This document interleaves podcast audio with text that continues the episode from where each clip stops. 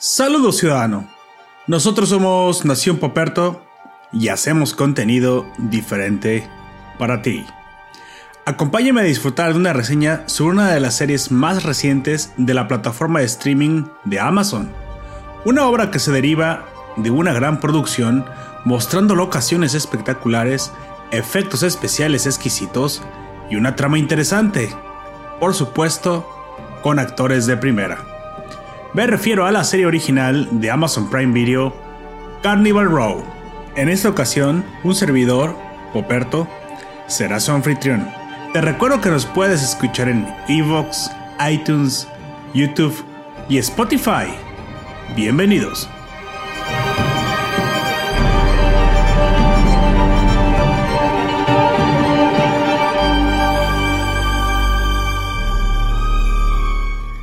Y les traigo una reseña de una serie que descubrí hace poco en Amazon, en Amazon Video. Y me parece que desde un principio me había, me llamado la atención porque tenía una imagen peculiar.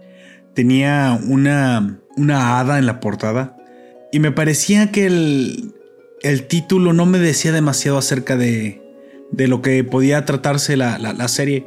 Sin embargo, cuando comencé a leer la sinopsis y vi que los actores que estaban como los protagonistas principales, que era Carla de Levin, esta actriz eh, más conocida por haber hecho recientemente, bueno, ya no tan recientemente, pero su último eh, largometraje conocido fue el Valerian, la ciudad de los mil planetas, y también Orlando Bloom, de quien pues obviamente no se necesita presentación. Materiales como El Señor de los Anillos, Piratas del Caribe o El Reino de los Cielos, esta de Cruzadas también que tiene otra traducción pues lo consideran como uno de los más grandes actores ya de Hollywood. Debo confesar que eh, de buenas a primeras no me parecía demasiado atractivo el título. Sin embargo, nada más bastó que pusiera los primeros 5 a 10 minutos del primer capítulo y me atrapó. Y me atrapó porque maneja la fantasía de una forma diferente, cruda, y te incorpora a este mundo victoriano en el que inmediatamente te ves envuelto y enamorado de sus callejones eh, tipo Londres del, del tiempo de Jack el Estripador. Sin embargo, pues bueno, la pregunta prevalece, ¿qué es, qué es Carnival Row?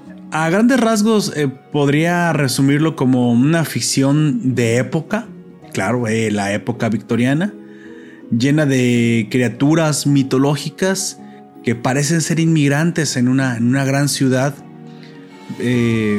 muy al estilo, muy parecida a lo que podríamos eh, haber visto en algunos otros cintas como, como Londres de aquella época. Eh, obviamente los humanos y estas criaturas mitológicas también humanoides, como las hadas o los faunos, pues conviven en la misma ciudad. Se topan todos los días en las calles, eh, transitan codo a codo, comercian incluso hablan el mismo lenguaje, así que pues la interacción es obligatoria. Sin embargo, pues siempre hay un recelo.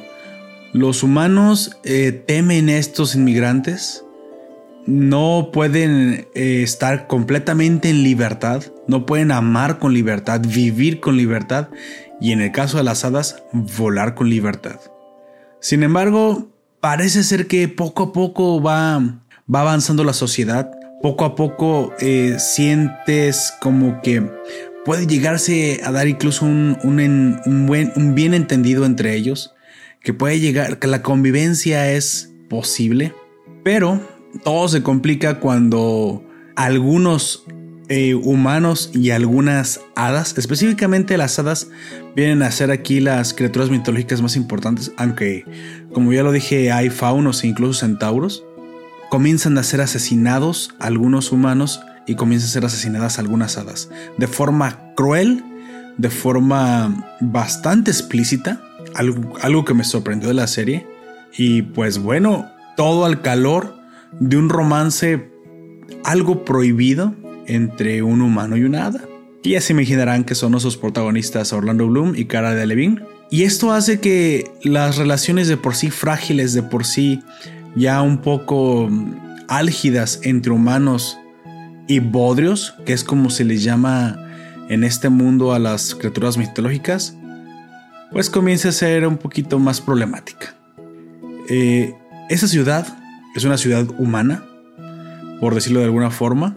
Eh, le llaman el Burgo y es precisamente la ciudad que acoge a todos esos inmigrantes. Tienen como destino casi siempre un callejón muy específico donde hacen su vida y, y donde se les puede encontrar más fácilmente, llamado el callejón Carnival, o como se llama la serie, Carnival Road. Para hablar un poquito del autor, te diré que es René Echeverría. Es un guionista y productor eh, de televisión estadounidense. Él es cubano y es principalmente conocido por ser escritor de numerosos episodios de Star Trek La Nueva Generación, Star Trek Espacio Profundo y fue co-creador de una serie llamada Los 4400. Esta última yo la vi hace mucho y recuerdo, y recuerdo que estaba, también estaba muy interesante. En su filmografía no hay demasiadas películas, eh, tenemos más bien eh, series y, corto, y cortometrajes. En mayo del 2017, Amazon ordenó que se produjera la serie con Travis Beckman y Echeverría como productores ejecutivos, pero con este último como showrunner. Y también se anunció pues que el cineasta Paul McGuigan dirigiría la serie. Anteriormente, Guillermo del Toro, sí, nuestro Guillermo del Toro, había estado un poquito involucrado con la co-creación del, proyecto, pero cuando ya Amazon definió quiénes iban a estar involucrados, él se alejó del proyecto y lamentablemente tal vez nos perdimos un poquito de la visión del, del Toro que hubiera estado interesante incluirla en esta, en esta trama tan intrincada de la serie. Sin embargo, el trabajo final, yo te lo digo, es exquisito.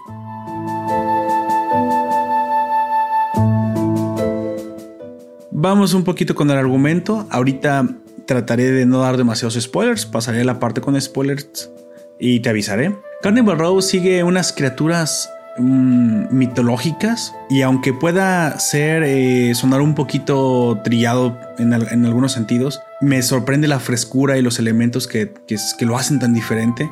Y la, y la verdad no sé en qué momento eh, me atrapó tanto y parecía más que una serie de fantasía, podía incluso llegar a ser una, una serie de, de época con crítica social pero baila entre, entre ambas, baila entre fantasía y política, algo que es una mezcla un poco arriesgada y, un poco original para el, para el momento en el que estamos. Sin embargo, eso es lo que la hace tan atractiva y tan interesante. Básicamente, eh, en la ciudad del Burgo, en este callejón de Carnival Road donde se reúnen las criaturas mitológicas, ahí se han básicamente refugiado aquellos que han escapado de la guerra de su propia tierra. La tierra donde vienen las hadas eh, con nombre de Tirnanoch puede ser precisamente un país extranjero fácilmente mapeable a los problemas que hoy tenemos en día en el mundo, donde hay gente refugiada que ha tenido que escapar de sus países porque simplemente su vida corre peligro, ya no puede vivir ahí y encuentran refugio en esta ciudad, pues que al estar un poquito más avanzada, se nota que están em, entrando a la, revolución industrial en pleno apogeo económico. Pues bueno, encuentran un lugar donde eh, escapar de la guerra, donde ser, pues a cierto punto aceptado, aunque con todos los problemas que, que, conlleva, los humanos obviamente los ven con recelos, los ven con un poco hasta de odio en algunos casos, no siempre, casi siempre, esta serie hace un poco del balance entre aquellos que de plano son, digamos, xenófobos y ven todo lo diferente mal, pero aquellos que, pues por mera ignorancia, no conocen o no saben o simplemente eh, prefieren evitar a, estas criaturas mitológicas o estos inmigrantes, ya que todos tienen forma humana. Básicamente las hadas no, van, no, no, no, no se notaría que fueran hadas más allá de que tienen alas, unas alas insectoides muy parecidas a las de las hadas de cualquier eh, fábula. Simplemente, pues ahora sí que tamaño uno a uno, tamaño real. Los faunos, básicamente ya los, ya, los hemos visto en otras, en otras obras, como en Narnia, con las patas de cabra y pero con unos cuernos eh, enrollados en la cabeza tipo borrego, lo cual le da una, una diferenciación clara. Y estas personas, precisamente, que se han reunido alrededor de este callejón o esta área de la ciudad donde se les puede encontrar más a menudo y más concentrado, han creado ciertas tensiones políticas. Sin embargo, en la ciudad pues tenemos eh, incluso dos partidos.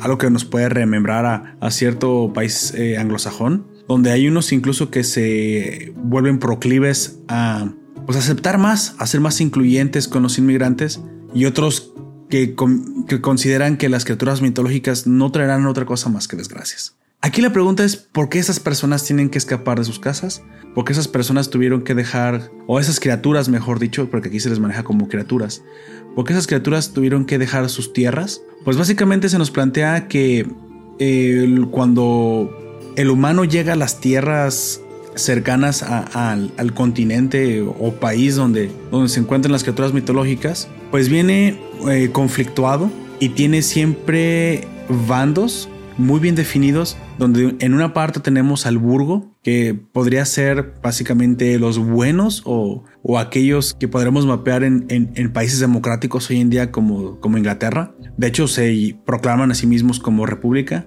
Y tenemos del otro lado el imperio del pacto, que son precisamente pues muy asimilables a lo que podríamos hoy considerar como, como los nazis por la tecnología que dejan, que dejan ver. Y en la guerra entre humanos se ven inmiscuidas las criaturas mitológicas y especialmente las hadas se ven afectadas. Sí, eh, las hadas tienen magia, pero tecnológicamente son, son inferiores. Y pues bueno, se ven, se ven avasalladas por las armas humanas. Ya sabemos, pistolas, mosquetes, toda clase de arma de fuego es simplemente para las hadas mm, demasiado. Entonces, cuando se suscita la guerra, parece ser que el, el, lado bueno, el lado del burgo, ofrece alianza con las hadas. Pero las hadas también parecen tener problemas entre ellas y también hay bandos y, y un bando específico de las hadas se une, parece ser que al pacto, no se sabe si por las buenas o por las malas. Y pues el área que se alía con, con el Burgo, pues recibe su protección y su ayuda. Sin embargo, pues el conflicto en la, en la tierra de Tirnanoj, lleva pues al declive del área. No todas las batallas las gana el Burgo. Y pues mucha población civil, digamos, a cierto punto se ve obligada a ir a refugiarse precisamente a la capital del país aliado. Y eso es pues lo que acarrea toda la clase de, problemas que podemos ya notar en la, en la serie. De entrada me parece sumamente interesante que te planteen esto de forma indirecta, pero sin ser simplemente una crítica social o simplemente otra más de estas series que te meten a la fuerza la política y te quieren volver políticamente correcto. No, para nada. De hecho, simplemente te plantea el problema con sus matices, con las cosas buenas, con las cosas malas que atrae. No toma bandos y te deja ver que el roce entre distintas culturas, entre distintas sociedades, sí puede traer algunas cuestiones de adaptación y que en esto es más complejo que bueno y malo y es más complejo que blanco y negro.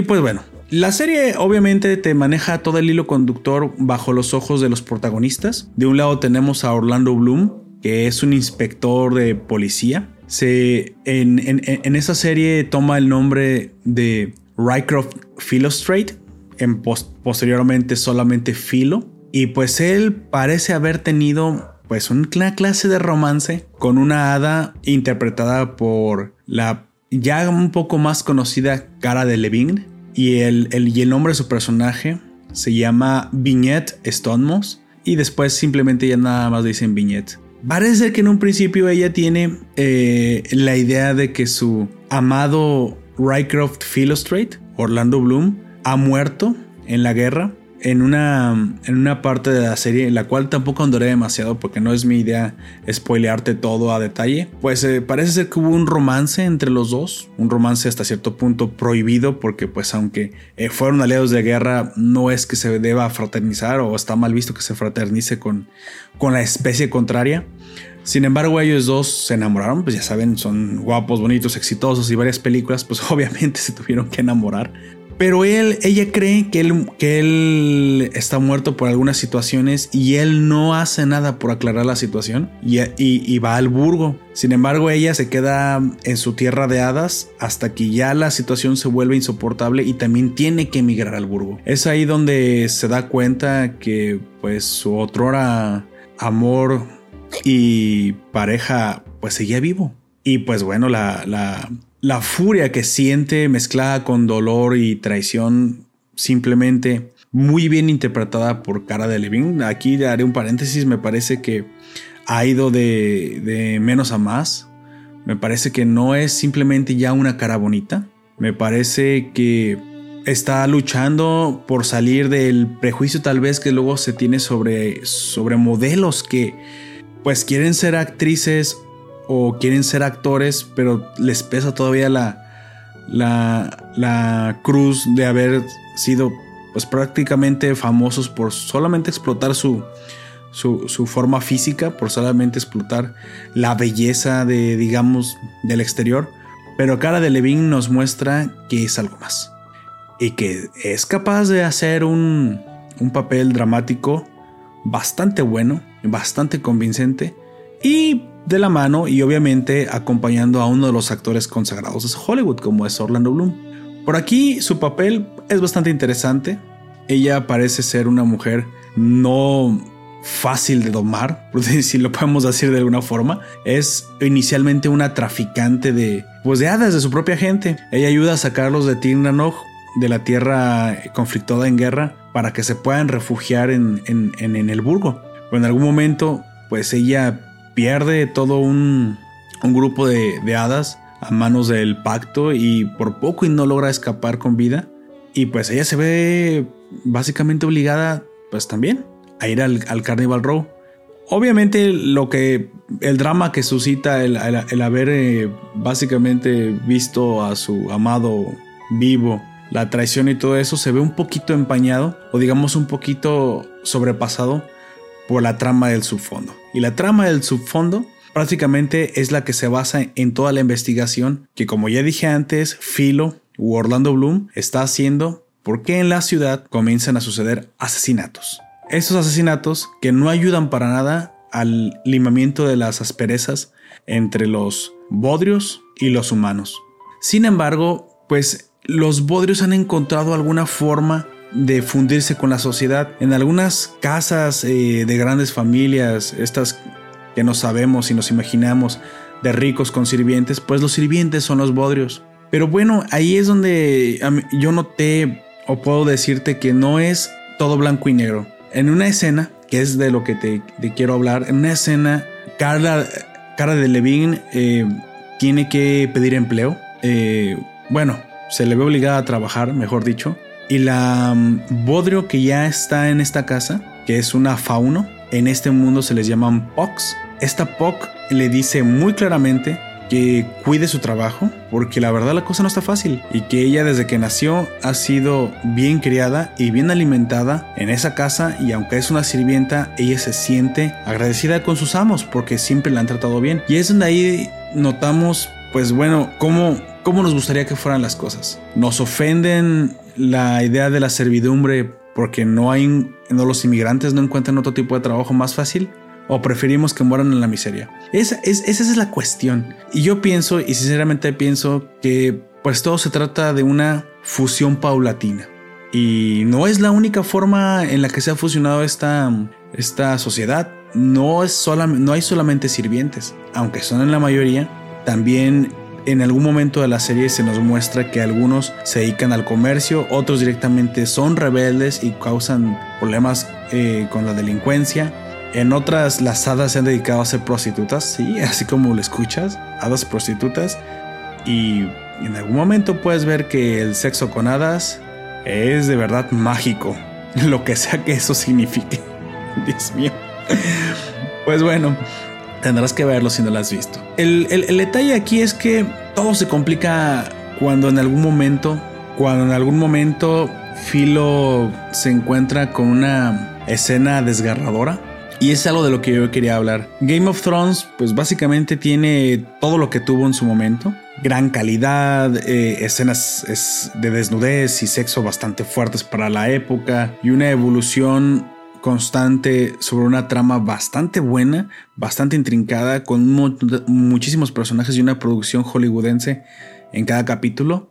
Creo que debemos agradecer a HBO de poner la vara alta en la calidad y en la producción, porque demostró que podía hacerse algo de calidad cinematográfica, series con esta con este respeto por, por la audiencia y con esta impresionante capacidad y maquinaria que tiene Hollywood, pero en su formato de series. Y Carnival Row no es excepción. No creo quedarme corto al decir que muy probablemente Amazon Video, eh, tomando el ejemplo que anteriormente ya, ya había venido trayendo HBO e incluso Netflix, han apostado por la calidad más que la cantidad y eso no ha hecho más que comenzar.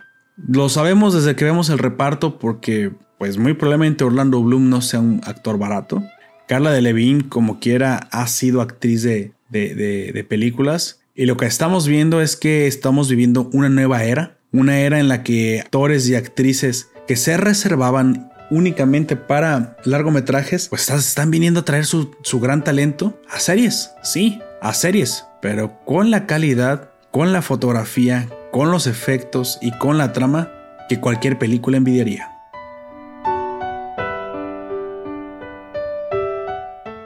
Las cosas ya no son como antes, como las conocíamos, pero es algo que se agradece porque aquel, aquella plataforma, aquel canal o aquella empresa que quiera competir, pues tendrá que toparse con los grandes trabajos que se están haciendo y que precisamente no podrá ofrecer menos que la vara de la industria, menos que el nivel que en este momento plataformas como Amazon Video están poniendo. Y eso es de agradecerse. Yo personalmente disfruto esta época en la que estamos viviendo de grandes cambios, donde ya no son series, ya no son películas, o si quieres entenderlo así, son ocho películas, porque la, serie consta de ocho capítulos, o una miniserie de películas, lo que sea que eso signifique, porque cada detalle, cada momento, cada escena, cada diálogo, cada enfoque, cada encuadre es perfecto y no tiene desperdicio. ¿Qué significa Carnival Row para las hadas en este mundo? Es un lugar donde se pueden refugiar. Es un lugar donde pueden beber Lixer, un tipo de alcohol que parece ser que refinan las hadas. Pueden comerciar, pueden traficar incluso. Y en su derivación más común, por decirlo de alguna forma, pueden prostituirse con los humanos. El problema aquí es que prostituirse con los humanos y al ser compatibles causa problemas de, de, mestizaje. Y precisamente comienzan a nacer mestizos, que no son ni queridos por las hadas ni deseados por los humanos. Esos mestizos cuando nacen son condenados a, a un futuro pues muy cercano a la muerte o si no una vida de miseria. Esta parte me encantó porque precisamente nuestro protagonista, Phil Strait, pues él mismo es un mestizo. Hubo una escena que me encantó a mí donde mezcló todo esto que se viene, se asemeja y se, y se empata con el mundo cuando recordamos cómo vemos en las escenas de las películas normales, digamos, en cualquier convento, en cualquier monasterio o en cualquier orfanato, cómo es que la iglesia, la religión, la fe está un poco entremezclada con el cuidado de pues de los niños que no tienen padres y cómo a través de estos lugares con monjas, padres o, directores de orfanatos eh, que mezclan eh, el, darle fe a los muchachos para que lleguen a hacer algo mejor. No es que sea el mejor lugar donde vivir, eso, eso está claro, no es que un orfanato sea deseable para nadie. Sin embargo, se les trata de inculcar tal vez valores para que pues en algún momento cuando tengan que estar por ellos mismos en su propia cuenta puedan lograr hacer una vida y puedan, y puedan sobresalir su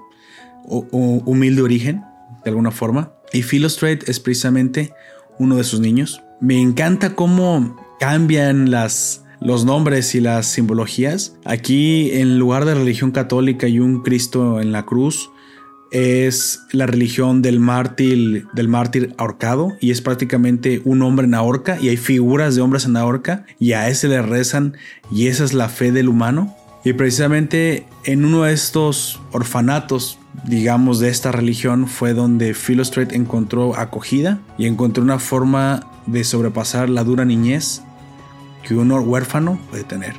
Y eso son detalles que, que notas que están muy bien cuidados en la, en la serie. También influyen cosas como precisamente cuando el dinero es el que mueve los intereses, parece ser que de pronto los rechazos sociales y los prejuicios que se tienen comienzan a limarse. Básicamente nos dicen que ya sé que a lo mejor algunos no pueden estar eh, algo de acuerdo con esto o podrán estar de acuerdo, pero el capitalismo ayuda a limar asperezas entre, entre razas. Dice por ahí un dicho que cuando eh, en, una frontera dejan de pasar mercancías, no tarda mucho tiempo cuando comienzan a pasar soldados. Y eso es cierto. A, lo que me refiero es que precisamente eh, el comercio entre nosotros, eh, los intercambios entre nosotros, los intereses que generamos por estar constantemente interactuando, también ayudan a limar las, las asperezas entre razas, religiones, colores, eh, creencias. Y nos lo demuestra muy bien la serie con el Puck que se muda a un lado de los Spoon Rose, especialmente en un momento en que los hermanos están teniendo problemas financieros. Eh, un poquito regresando al principio de la serie, cuando Viñette está escapando de Tirnanoj y lamentablemente el grupo de hadas que lleva mueren asesinadas por el pacto ella se sube a un barco que termina siendo destrozado por una tormenta y encalla precisamente a las, en las costas del Burgo, siendo ella creo que la única superviviente. Y precisamente el barco era posesión de los, Spoon Rose. Y lamentablemente el hermano mayor, que precisamente había invertido mucho dinero en este barco como, como una forma de generar ingresos, pues comienza a tener eh, aprietos financieros y ya no encuentra la salida. Le dice a la hermana que lamentablemente van a tener que hipotecar la casa para ver si pueden hacer una, una inversión, pero la hermana le recrimina que no tiene la misma habilidad que el padre. Eso me recordó de repente a los eh, ya llamados juniors que heredan fortunas y que la malgastan o que no saben cómo se gana el dinero, no saben cómo invertirlo. Y precisamente pues eh, en, este caso el hermano mayor de los Spoon Rose parece no tener la misma mm, habilidad financiera que el, que el padre antes, antes de fallecer. Sin embargo, eh, sucede una cuestión muy peculiar. A su lado se muda un Puck rico. Compra la casa de al lado y pues, por supuesto el vecindario se escandaliza. Nadie le habla, todo el mundo lo ve con recelo. la misma hermana de los Spoon Rose, que después tendrá acercamientos mucho más íntimos con el, con el POC. Esta eh, actriz Tasmin Merchant, que es, que, es quien interpreta a Imogen Spoon Rose la hermana menor de los Spoon Rose, pues tiene un primer acercamiento ya que se le ocurre que puede hacer que este Puck que busca, recordemos que los Pucks tienen forma de faunos, busca aceptación entre la alta sociedad pues de alguna forma ella puede intercambiar, eh, darle su, su, imagen, darle la entrada a la alta sociedad cuando eh, lo invita a pasar a, su casa, a tomar el té, a salir al parque a pasear, a cambio de que él pueda y quiera invertir en el proyecto del hermano. Sin embargo, el POC parece creer que todo esto es una trampa para burlarse de él y termina no, no cayendo, no aceptando el trato que, que Imogen le, le propone. Sin embargo, una situación que se lleva el protagonismo muy fuerte de la serie durante de hecho muchas partes y escenas de los capítulos crees que esta figura de Imogen en relacionándose con el POC anteponiendo las necesidades financieras a los prejuicios morales y, de, de, racismo que tienen las, las, personas ricas en este mundo son más importantes. Entonces es, es muy, muy gracioso el hecho de que en un principio ella lo rechaza, incluso lo hace entrar por eh, la puerta de los sirvientes y en un punto de la serie tú, tú sabes cuál si ya la viste, ella termina también escabulléndose por la puerta de los sirvientes de él, incluso ella menciona en, una, en un apartado que ella ve la ironía en eso.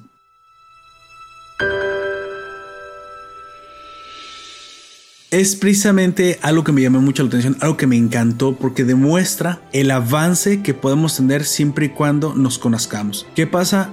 Un POC básicamente y, aparte es presentado por un actor negro, o sea, todavía para acabarla no te pueden poner más más clara la imagen de que se trata de dos razas diferentes o en este caso dos etnias diferentes si, si lo llevas a la representación de la vida real tratando de conocerse tratando de confiar uno en el otro. Obviamente uno ya está establecido otro es nuevo es completamente ajeno a la sociedad y no puedes esperar es, es, ingenuo que esperar que te acepten de un día para otro.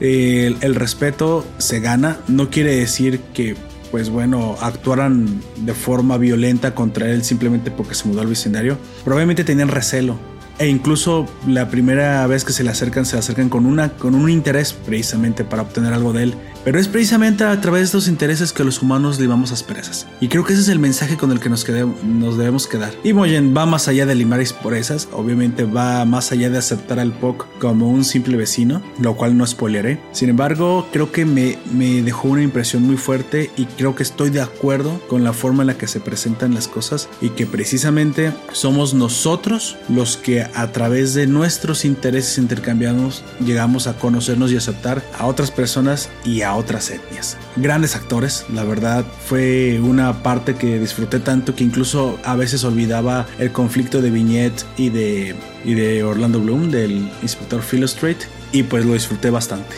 Para hacer una nota margen, parece ser que este POC al ser eh, creo que trabajó en el carbón, trabajó, era minero en una parte, se hizo rico y precisamente ahora quiere ser aceptado en el burgo, porque precisamente ahora él ya es una persona de sociedad, es muy, muy, muy rico. Y nomás para darte un adelanto, sí termina invirtiendo en el, en el proyecto del hermano. Claro, después vienen otra clase de complicaciones que ya no mencionaré aquí, porque no es eh, mi punto comenzar a, narrar la serie. Tendrás que verla si la viste. Tú sabes de qué complicaciones estoy hablando. Sin embargo, eh, hay otro momento que precisamente me, me gusta mucho, que me marca mucho que es cuando aparecen las hadas destrozadas, destripadas literalmente por el, por el monstruo que por ahí da, da, vueltas. Eh, es el único que cree que, que hay algo raro y, que incluso llega a tener este encuentro con este monstruo que parece de escena sacada de juego de, Resident Evil o de, Silent Hill o de la película de terror más, más oscura que te puedas imaginar. Pero esta, esta impresión que me dejó haber visto, que por primera vez creo que no había visto nunca antes una, una explicitez en las, en las vísceras que llegaban a mostrar las, las, eh, las series. Creo que si Game of Thrones tiene su sexo y sus dragones, esta tiene una una forma de mostrar la crudeza del mundo de una, de una forma muy muy real está, no se, no se cortan nada, las vísceras literalmente se ven las personas, o sea, es gore, obviamente cabe destacar que no es para menores de edad y no es para estómagos sensibles, tampoco lo es, sin embargo es una situación que a mí me gustó mucho y me encantó que, que fueran tan realistas a la hora de mostrar las escenas, porque precisamente eso le te da el impacto, la eh, helada, tú todo el tiempo crees que es un ser mitológico, un ser mágico, un ser que está siendo eh, exaltado por su divinidad y ver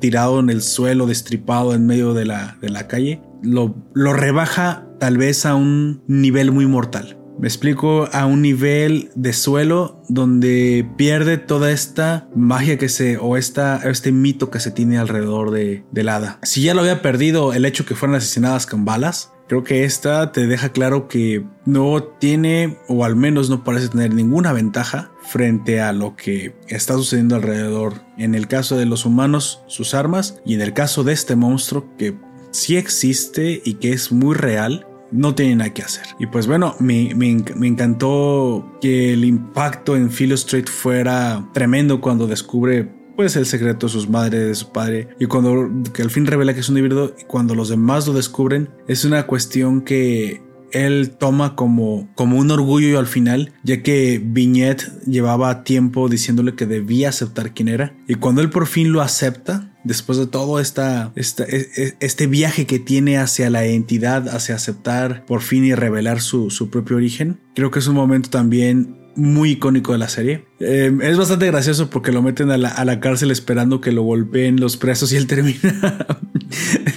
acabando con cada uno de ellos. Es un excelente peleador. Eh, fue soldado y, aparte es inspector de la, policía desde bastante tiempo ya. Y pues bueno, creo que, el tiro le sale por la culata al guardia que quiere que lo, que lo golpeen adentro y él termina ganando cada una de las peleas. Pero al final, el final, él no traiciona su propia identidad. Creo que es algo muy importante. No termina traicionando su propio ser ni diciendo algo que no es verdad para salvarse. Y es inmediatamente una actitud que a Viñet, después de todo este rechazo de que haber fingido su muerte y de haber cortado con él, le afloran sus verdaderos sentimientos y demuestra que sigue estando enamorada de él y que ahora eso le es muchísimo más atractivo. Un Phil Strait seguro de quién es y seguro de revelárselo al mundo, le cueste lo que le cueste.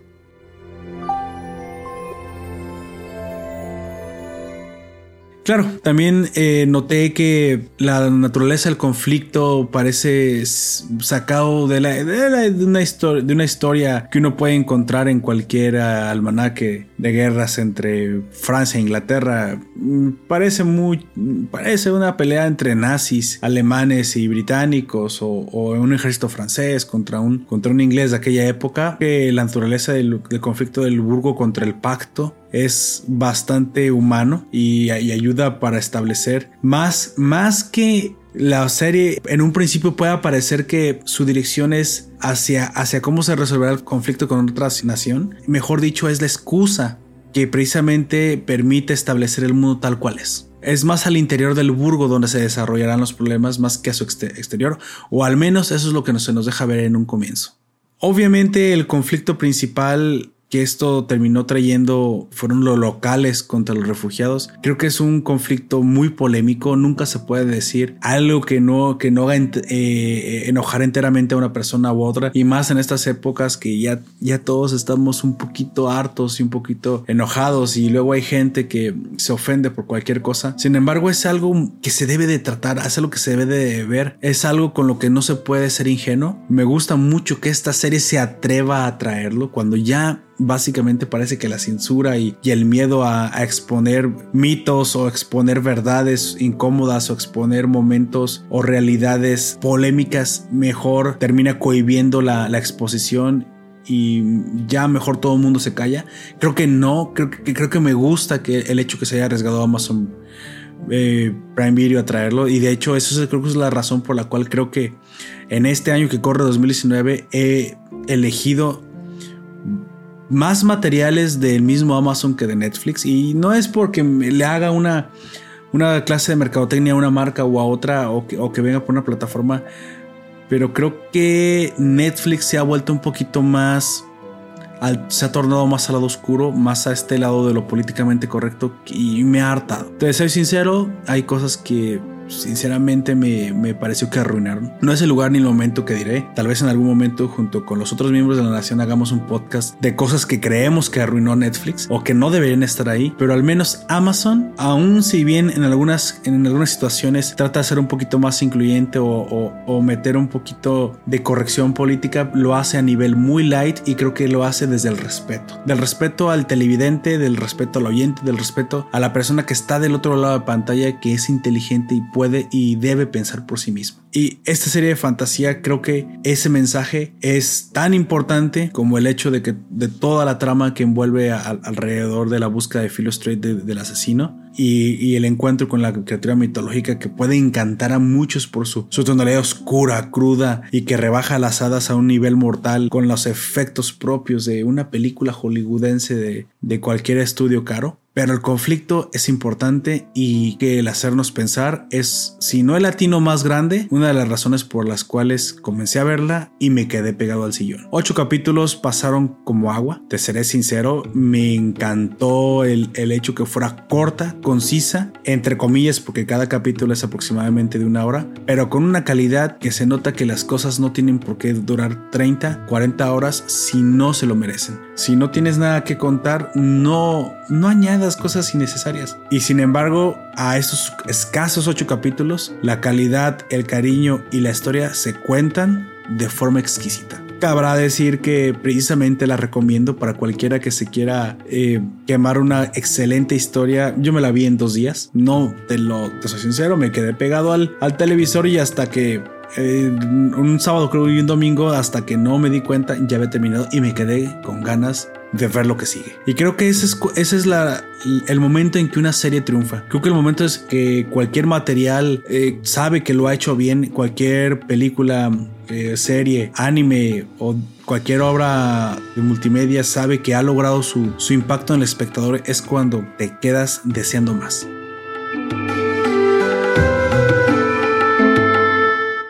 Eso también nos, nos, trae la pregunta de qué tan fantástica puede llegar a ser la historia. Parece que hasta ahorita la fantasía simplemente es un apoyo para contar lo que está sucediendo. No parece ser el, el meollo principal del asunto. Si bien es imposible despegar todo lo que está sucediendo, el Dark Asher, que es este monstruo eh, hecho de muertos, la magia de las hadas, las, las, los vuelan, eh, los Pogs, que son literalmente faunos en, eh, dos pezuñas caminando por ahí. Toda esta fantasía simplemente parece ser la excusa para contar una excelente, intrincada historia de investigación, de misterio, de suspenso, de asesinatos y de crítica social. Me parece que está bien empleada donde tiene y cuando tiene que ser. Y esa es precisamente, para terminar mi, mi reseña de Carnival Row, esa es precisamente la razón por la cual lo recomiendo, porque creo que las personas necesitan ver cosas diferentes, necesitan tomar